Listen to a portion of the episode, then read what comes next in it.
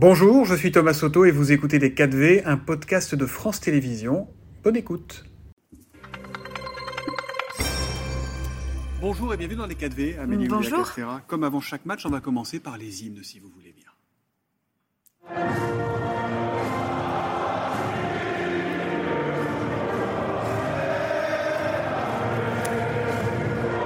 Est-ce que, est-ce que vous la trouvez jolie, cette Marseillaise, simple et basique? C'était au Stade de France euh, au mois de février l'an dernier, France-Irlande.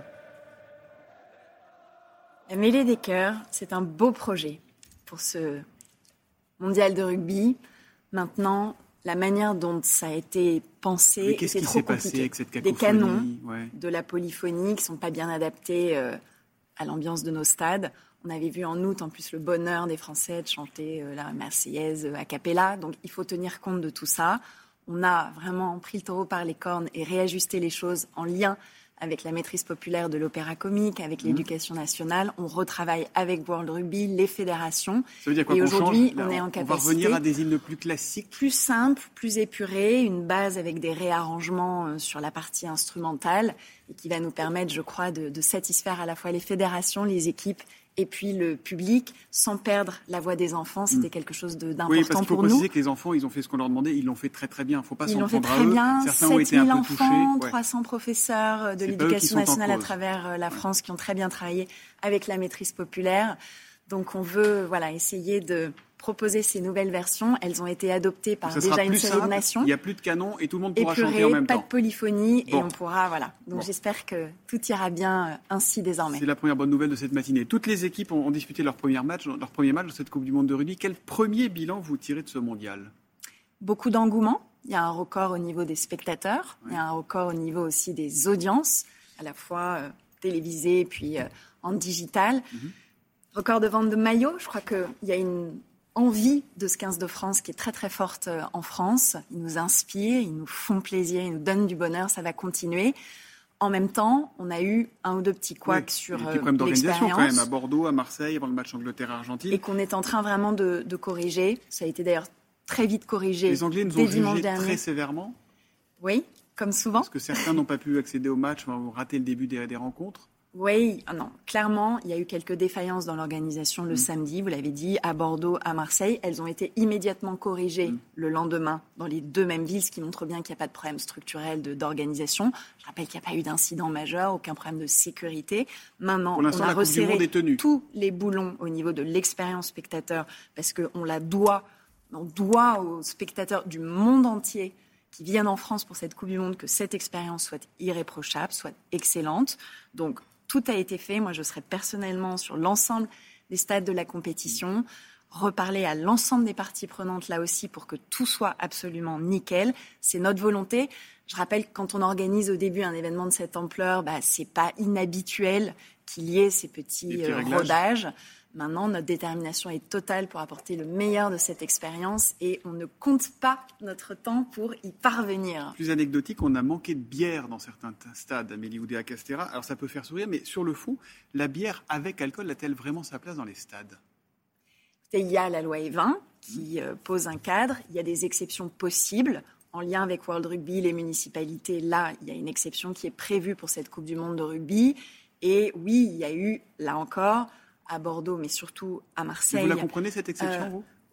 je pense que ça fait partie de la culture du rugby. C'est important d'avoir en même temps les messages de prévention que nous portons Mm. avec Aurélien Rousseau. Il y aura bien cette campagne dans les jours Alors, à venir. Il s'est expliqué là-dessus été, euh, hier, absolument.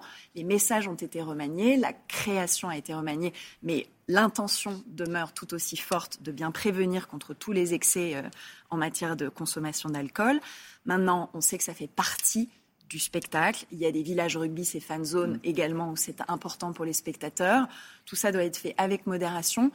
Mais oui, il y a eu des records en effet euh, de consommation. Il a aussi fait très chaud, je rappelle, on était quasiment euh, dans des moments de canicule. Et oui, les, les- les records ont été explosés. Plus de pendant les- 80 000 gobelets euh, de consommation de bière à Marseille pour ce fameux match euh, Argentine-Angleterre. se réjouir de ça, mais il y aura, il y aura de Non, je me aussi réjouis pas, les- je le relève. Ouais. Je le relève parce que ça explique aussi un petit peu certaines des lenteurs qui nous ont été reprochées euh, aux buvettes et dans les réglages avec la bière azaï et Ouais. les Et pour les de- pour les JO, il y aura de la bière aussi de tireuse à bière. Non, pour euh, les JO, le choix a été fait qu'il n'y ait pas du tout d'alcool, ni d'ailleurs dans les clubs 2024, les fan mm. zones, ni euh, bien sûr dans l'enceinte de ces stades. Les JO, c'est pas une année tranquille hein, qui s'annonce pour vous avec donc euh, ces Jeux Olympiques en, ligne de mire. On s'attend à du grandiose. Alors, sauf dans la scène où on redoute un peu des, des mycoses, les tests d'épreuves dans le fleuve n'ont pas été très concluants cet été, souvent annulés pour cause de pollution excessive. Qu'est-ce qui fera que la même cause ne produira pas les mêmes effets dans un an? Autrement dit, est-ce que vous avez la certitude que les épreuves prévues dans la Seine se dérouleront dans la Seine Il y a eu deux épisodes très différents. Il y a eu ce qui s'est passé début août, qui mhm. était lié à des eaux pluviales. Il a plu de manière totalement anormale pour un été à Paris. Et les infrastructures, on le savait, qui permettent de gérer cette dimension des eaux pluviales, n'étaient pas encore prêtes. Elles le seront parfaitement pour les Jeux olympiques et paralympiques. Donc ça, ça n'est pas un point d'inquiétude. Les bassins d'orage se construisent en temps, en heure. Donc ce risque-là, il est évacué. Et ce, risque-là est évacué. Il y a eu ensuite une défaillance opérationnelle avec dans euh, l'usine des eaux de la ville de Paris du côté euh, de Tolbiac euh, des difficultés avec un clapet qui a été fuyant. Mmh. le déficit là a été, a été identifié. Il va être monitorer de manière beaucoup plus exigeante, beaucoup plus fine pour la suite, et on verra de manière là aussi très étroite à ce qu'il n'y ait pas de problème de cette nature il y aura donc qui se résolve dans la scène. Non, et je, je, veux dire, elles ont pu se tenir en partie. Euh, on a encore une fois tout le dispositif. Le projet est très bien piloté par le préfet de la région Île-de-France. On a des budgets très importants qui mhm. sont mobilisés là-dessus, et on sera au rendez-vous de cette euh, baignade des épreuves dans la Seine et de la baignade ensuite en 2025. Il n'y a pas de plan B parce qu'on veut faire absolument ces épreuves de triathlon, on veut faire ces épreuves de natation, de paranatation dans la Seine. On sera prêt et mm. on met tout en œuvre pour que ces petits déficits de contrôle qu'il y a eu ça et là, ces petits défis ne se reproduisent absolument mm. pas. Et nous y veillons, nous, l'État, personnellement, avec les autres parties prenantes du projet. C'est est-ce que nos athlètes seront prêts? Les médailles au championnat du monde d'athlétisme, la France est repartie avec une médaille qui ne suffit pas à cacher la misère.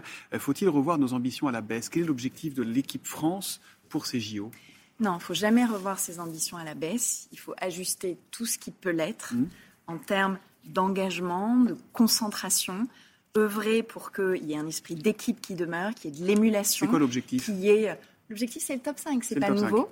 Objectif top 5, côté olympique, côté paralympique, et on fait en sorte d'être vraiment aux côtés des fédérations pour les soutenir, en même temps piquer quand il faut aller un petit peu plus loin dans euh, euh, voilà, la qualité de la préparation olympique, son intensité. Mhm. C'est le sens des propos que j'ai euh, pu tenir dans cette réunion que j'avais faite de débrief avec les équipes d'athlétisme et tout un programme de travail avec des jalons très précis ont été définis par le directeur de la haute performance. Il faut continuer, faire ça partout. Je le redisais d'ailleurs au président des différentes fédérations olympiques euh, hier, ce leadership dans la préparation, dans chacun de ces mm. jalons est capital. On veut être au rendez-vous de notre ambition. On se pose aussi beaucoup de questions sur la capacité de nos réseaux de transport à absorber l'événement, surtout s'il y a des grèves pendant les Jeux. Un député Renaissance, donc de votre famille politique, Carl Olive, veut interdire les manifestations et les préavis de grève avant les grands événements sportifs. Il demande une loi d'exception sur les sujets.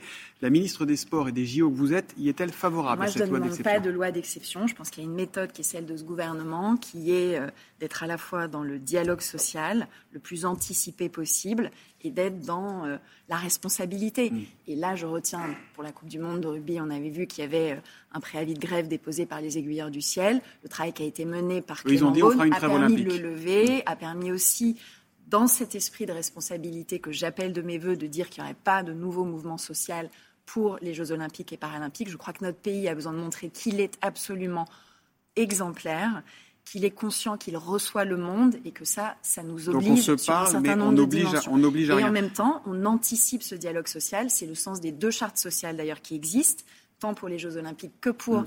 la Coupe du Monde de rugby, et de l'attention que nous portons à ce lien avec les partenaires sociaux. J'y ai veillé personnellement pour la Coupe du Monde de rugby. À propos des transports avec les Jeux paralympiques hein, qui se dérouleront du 28 août au 8 septembre, ils seront surchargés en Ile-de-France. Alors oui ou non, une fois pour toutes, la rentrée scolaire en Ile-de-France sera-t-elle décalée en septembre prochain? Est-ce que les franciliens rentreront plus tard?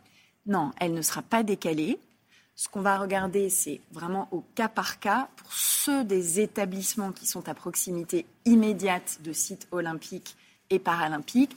comment on peut trouver des solutions de flexibilité pour les familles, pour les enfants, pour une les adaptation professeurs. locale. Une adaptation micro-locale, Mais pas de par quelques exceptions qui vont se compter sur les doigts des deux mains maximum, et pas du tout de changement pour Mm. l'ensemble des familles. Vous savez, on fait attention avec ces Jeux olympiques et paralympiques qu'ils perturbent le moins possible le reste, le Mm. cours normal de la vie de la nation, et on le doit aux Français, bien sûr. J'ai encore trois petites questions rapides. Paul Pogba, euh, qui a été contrôlé à la testostérone, si ce contrôle est confirmé, est-ce que les sportifs euh, qui sont pris comme ça euh, doivent être bannis à vie? Est-ce qu'il faut les sortir des équipes Banni à nationales? vie, non, mais il y a des suspensions qui sont très longues. On l'a vu d'ailleurs euh, là avec ce qui Simona Alep, euh, voilà, Simona Alep et les 4 ans. Donc c'est des durées très longues. Euh, Pour Paul Pogba, la procédure est en cours, donc je ne vais pas m'exprimer euh, là-dessus. Évidemment, c'est un épisode qui est, euh, qui, est triste et qui cause, qui cause de la peine. Moi, ce que je veux quand même dire, parce que je sais qu'il y a eu des polémiques ces deux derniers jours, c'est qu'il y a un engagement de toutes les parties prenantes Mm. pour un sport propre. Je veux pas qu'il y ait des caricatures, je veux pas qu'il y ait des généralisations. Oui, ça peut exister, ça existe même, des cas de dopage d'ailleurs dans le sport professionnel comme dans le sport amateur, mais il y a surtout la volonté de toutes les parties prenantes, des moyens très forts qui sont mis à disposition des autorités de contrôle par l'État, un renforcement de plus de 50% de ces contrôles en quatre ans. Et je pense qu'on est vraiment au rendez-vous de cette éducation, de cette culture Mm. antidopage de bout en bout, du plus jeune âge, et aussi la nécessité pour nous tous d'agir sur les entourages. Les athlètes ont besoin de ça. Je vais préciser qu'il y a les journées européennes du patrimoine, euh, que c'est important, qu'il y a plein de lieux qui seront ouverts ce week-end et que vous pourrez y aller. Dernière question, euh, est-ce que vous avez Oui, regardé le première rugby fois que le sport est mis à l'onneur dans ces journées européennes On du est dans le additionnel, la fois, allez vite. Ouais. On est, vous regardez le Première rugby fois en 40 ans, ça se fête. Uruguay-France ou vous regardez la demi-finale de volée ce soir, France-Italie à Rome Ah, je, je, je suis dans le stade Pierre-Mauroy, à côté du président de la République, et euh, j'aurai euh, un œil rivé sur euh, cette demi-finale du volet. Champion olympique contre les champions du monde, ça se regarde. Donc voilà. À Rome, pour la finale, si on y va. Merci beaucoup d'être venu dans les 4V. Allez les bleus, tous les bleus du volet au rugby. Bonne journée à vous, Amélie Oudéa-Castéra. Merci beaucoup. C'était les 4V, un podcast de France Télévisions. S'il vous a plu, n'hésitez surtout pas à vous abonner. Vous pouvez également retrouver tous les replays en vidéo sur France.tv.